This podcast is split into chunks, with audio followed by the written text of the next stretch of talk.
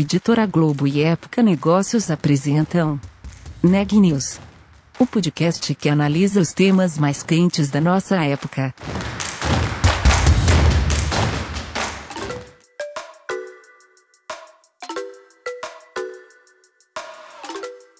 Olá, eu sou Elisa Campos da Época Negócios. Hoje é quarta-feira, dia 10 de junho, e estou aqui acompanhada do repórter Renan Júlio. Esse é mais um episódio do podcast Neg News, uma série de reportagens especiais sobre a pandemia do novo coronavírus. No episódio de hoje, a gente traz um estudo exclusivo sobre os negócios de impacto durante a pandemia. Quem vai contar essa história para a gente é o Renan. Olha, eu conversei com Rafael Augusto, head do Liga Insights, que falou sobre um estudo exclusivo sobre o setor de negócios de impacto. Para o Rafael, a pandemia mostrou a relevância das empresas que atuam nessa área. Além disso, ele falou sobre tendências que devem surgir após a crise passar. Vamos ouvir como foi o papo? Então, Rafael, eu queria que você primeiro me explicasse um pouquinho o contexto desse estudo e já me adiantasse quais foram ali as, as principais conclusões, os principais insights desse material. Para começar, eu vou explicar o que é o, Liga Insights, né, que é esse braço de estudos da Liga Ventures, porque aí te dá um pouco mais de contexto com relação a por que, que a gente monitora os mercados de inovação aqui no Brasil, né? Perfeito. O Liga Insights ele é o braço de inteligência de mercado da Liga Ventures, que é uma aceleradora corporativa de startups. A gente conecta startups com grandes empresas para gerarem negócio para ajudar o ambiente empreendedor e de inovação no Brasil a amadurecer de uma maneira consistente, com profundidade e relevância, a gente construiu então esse braço de inteligência de mercado que tem como objetivo principal passar essas informações, monitorar os movimentos, trazer cases, mostrar uma profundidade sobre os conceitos de inovação aqui no Brasil, né? E aí, uh, o nosso formato principal de trazer isso para o mercado são as pesquisas que a gente faz, geralmente setoriais, mostrando como é que a inovação vem sendo feita junto com startups nestes segmentos. Então, a gente trabalha de maneira é, transversal ou também verticais de mercado. A gente fez estudos, por exemplo, de saúde, de esportes, de real estate, é, varejo, mas também a gente fez estudos sobre RH, marketing, customer experience, people analytics, e são todos esses temas que a gente acha interessante, seja por uma questão de movimento de mercado, aquecimento de um determinado setor, seja para desmistificar ou começar a criar a, a, o entendimento sobre a inovação em um determinado setor. Diante disso, a gente construiu então esse estudo agora no comecinho do ano, né? Uh, comecinho do ano, foi em abril, na verdade, uh, a, gente, a gente construiu esse estudo de negócios de impacto, né? Qual foi o nosso objetivo aqui? Uh, a gente vem uh, notando um amadurecimento constante desse tipo de, de, de, conceito de inovação, né? E esse conceito de negócio, uh, não só aqui, mas no mundo como um todo e a gente vê que faz sentido a gente mostrar com mais clareza para o mercado o que é o negócio de impacto de fato, né? Como as startups que estão construindo seus negócios de impacto uh, estão vivendo o, o, crescimento desse setor aqui, né? Dessa área. E aí a gente vai dentro desse estudo a gente aborda as questões desde uh, o amadurecimento do próprio empreendedor passando pelo lado de investimento, até mesmo crescimento de negócios e impactos gerados. Né? Uhum. Então, num contexto geral é isso. É, o, o, estudo ele tem o objetivo de mostrar o que está acontecendo aqui no Brasil, quais são as principais discussões em torno do, do, dos negócios de impacto aqui e quais são os potenciais próximos passos uh, e necessidades para se dar esses próximos passos aqui dentro do mercado. Perfeito. E aí, dentro disso, Quais foram essas descobertas, Rafael? Acho que o estudo ele passa por três grandes pilares ali. O primeiro ponto foi justamente no, no, na definição do escopo de negócios de impacto, né? Uh, ainda se tem uma confusão uh, e uma, uma falta de, limitação, de delimitação Uh, sobre o que, que é o, o, termo negócio de impacto. Muita gente acha que ainda é uma, é, são coisas relacionadas a uma ONG, uma, uma filantropia, ou algo que não pode ter algum tipo de lucro. E, uhum. na verdade, pelo contrário, são negócios que, que conseguem trazer um impacto grande socioambiental, principalmente, é, construindo modelos de negócios que são rentáveis e sustentáveis ao longo do tempo, né? Então, você cria negócios que impactam determinadas áreas do, do, do da economia e da, da, das questões sociais e ambientais, uh, de forma a, a trazer uma mudança Uh, consistente para aquele momento e para aquele setor também gerando lucro em cima disso, tá? Esse eu acho que foi, foi, é o principal pilar que a gente traz dentro desse estudo, porque ele acaba derivando em várias outras coisas, né? Então, outros dois grandes pontos aí de resumo desse estudo que estão diretamente ligados a essa parte de amadurecimento desse do termo em si, né, da atuação do termo. Uhum. Uh, um um segundo ponto, então, com base nisso, é os, os aspectos de investimento e geração de receitas. Uh, ainda no Brasil, a gente está numa fase de amadurecimento dos investidores para o entendimento justamente do funcionamento desses negócios de impacto. Tá? Isso significa o quê? Ele, diferente dos negócios tradicionais ou negócios de startups que não são necessariamente ligados a impacto, que estão ligados a um crescimento rápido, de escala, os negócios de impacto eles passam por um, por um, por um capital um pouco mais paciente, a gente fala. Que uhum. é o uhum. seguinte: preciso ter um tempo maior de amadurecimento desses negócios para que eu consiga começar a dar a real escala para isso. E os fundos aqui, os investidores, sejam eles privados, sejam eles através de entidades organizações, ah, eles ainda a, gente ainda está numa fase de entendimento desse, desses modelos de negócio. Então a, a gente vai ver ainda um crescimento dentro disso, mas faz parte trazer a discussão também do amadurecimento do capital para dentro dessa história. Né? Então como eu financio e entendendo que o modelo de negócios de impacto ele é diferente dos modelos tradicionais de startups uh, que estão mais uh, diluídas, ou estão mais uh, líquidas aí no mercado, vamos falar assim.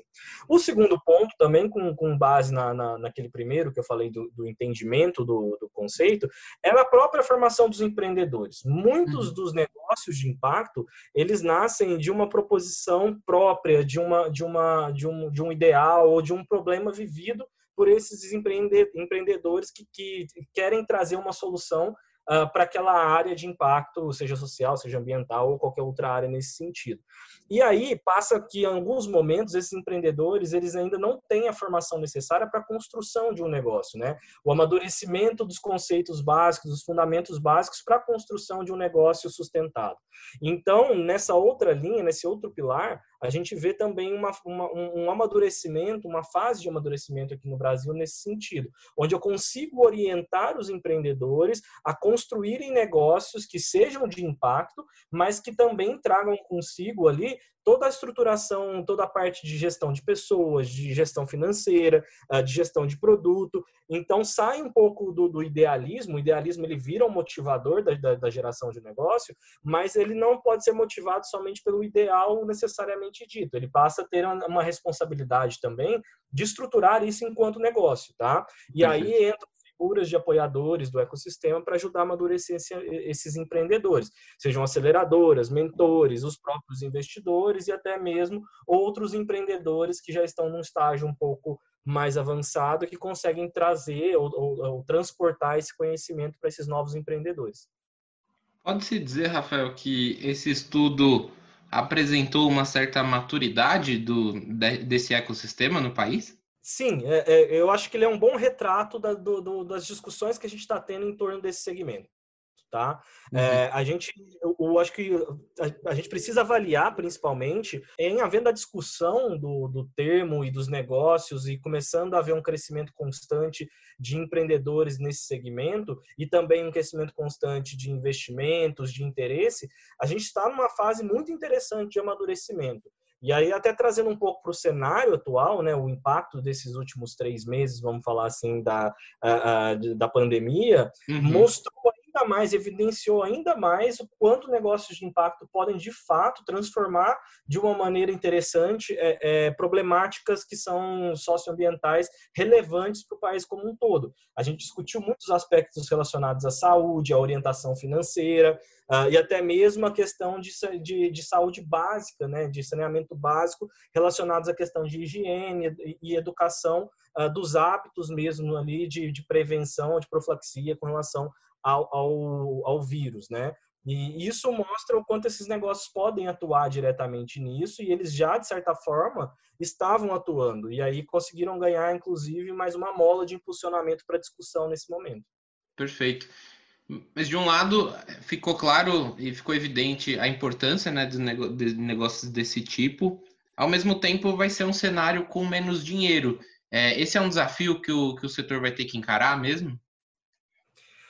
Acho que não só esse setor, mas o ambiente como um todo, né? A gente vai ter uma racionalização dos investimentos de qualquer forma, mas o que é interessante dentro disso, eh, Renan, é que como a gente trata, na maioria dos casos, teses específicas pelos fundos de investimento, né? Ou seja, cada um dos, dos investidores tem as uhum. suas teses próprias ali para poder alocar o seu capital, uh, e já existem uma série de fundos e investidores, uh, é, investidores uh, pessoa, né, um investidor unitário, uhum. que tem tese os negócios de impacto, né? Então, assim, certo, o, o, cenário em geral vai ter uma racionalização do, do, dos investimentos. E isso impacta tanto no, no, nos modelos tradicionais de startups e scale-ups, como também nos negócios de impacto, né? Uh, o que eu vejo, talvez, é que, inclusive para os negócios de impacto, esse cenário se torne ainda mais atrativo do que era antes, porque ficou evidenciado, e na maioria dos casos, a necessidade dessas soluções serem aplicadas e a necessidade de capital para que essas soluções consigam ganhar escala muito rápido. Uhum. Então, a injeção de capital de investimento nesse segmento agora vai trazer uma agilidade eh, de resposta às mudanças do cenário que a gente está vendo. Perfeito. No estudo, né, eu estava olhando, você, vocês perguntaram, né, quais eram os desafios. Além, acho que, claro, da pandemia e do dinheiro, existem outros desafios apontados por, essa, por esse setor, por membros e atores desse setor, por esse mercado? Sim, uh, hoje, na verdade, assim, quando a gente analisa o, o, mercado de startups como um todo, o desafio ainda ele está uh, em entender quais são os próximos passos e movimentos do mercado como, como um todo, né? É, é, a redundância aí vale para os dois lados. É, então, o, o, eu saber se quando os meus clientes vão voltar a comprar, quando é, eu vou conseguir é, colocar um produto de novo no ar, entre outras coisas, né?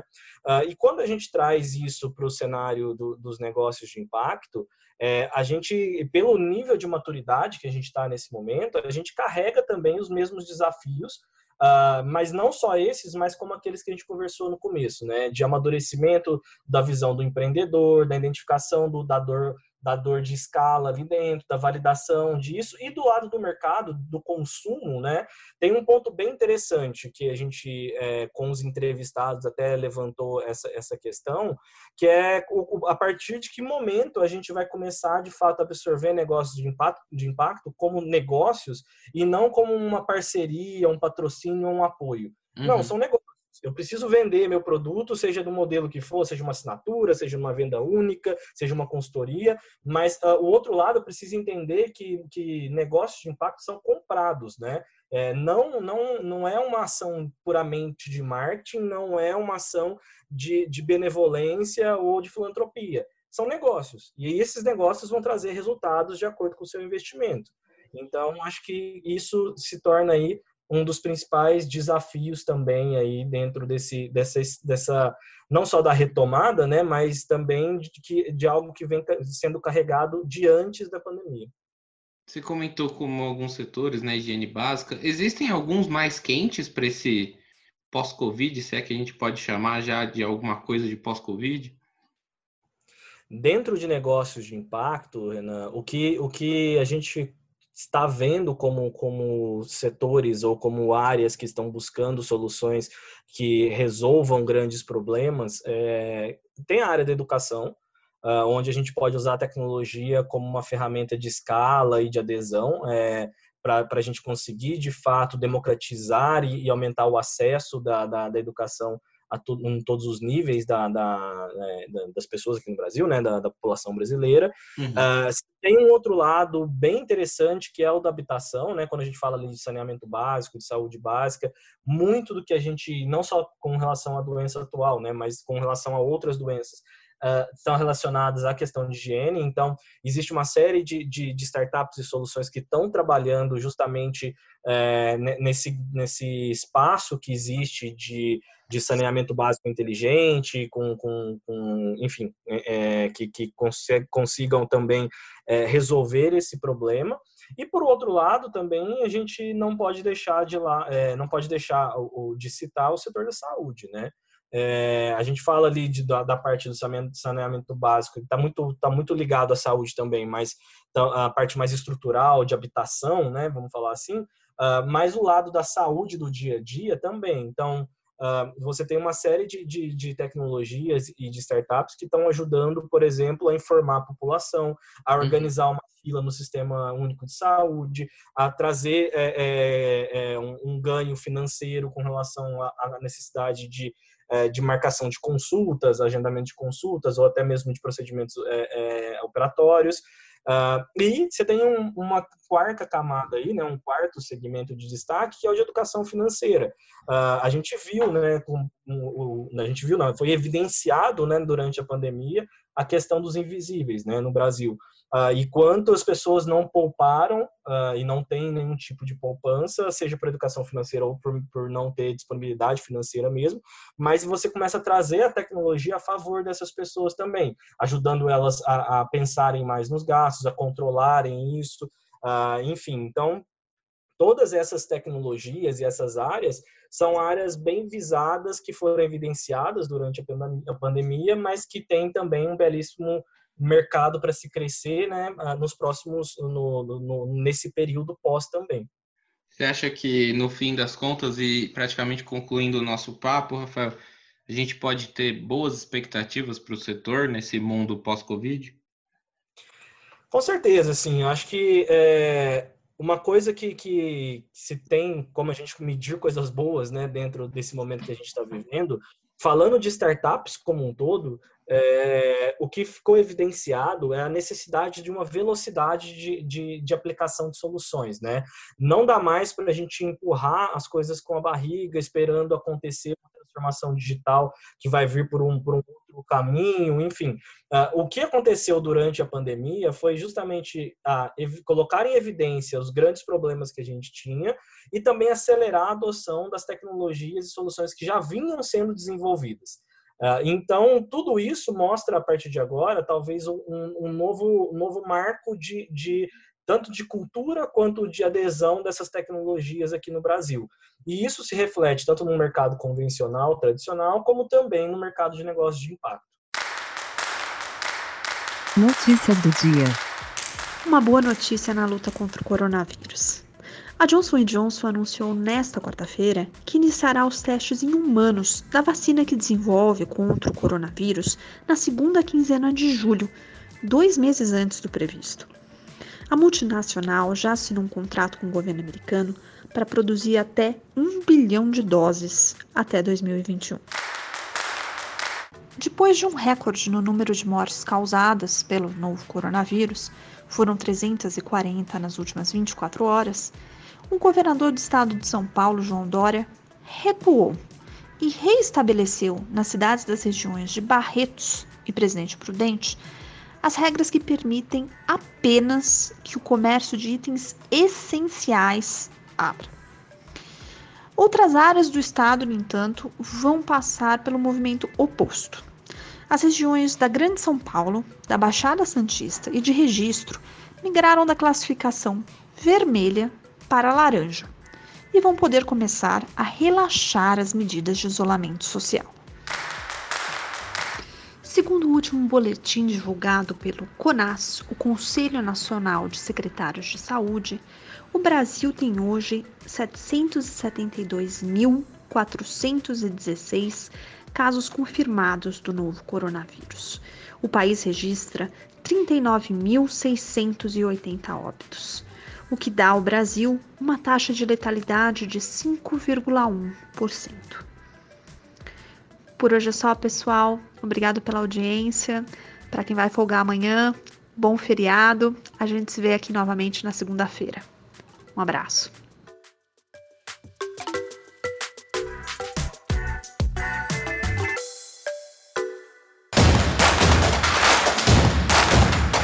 Esse podcast é um oferecimento de Época Negócios.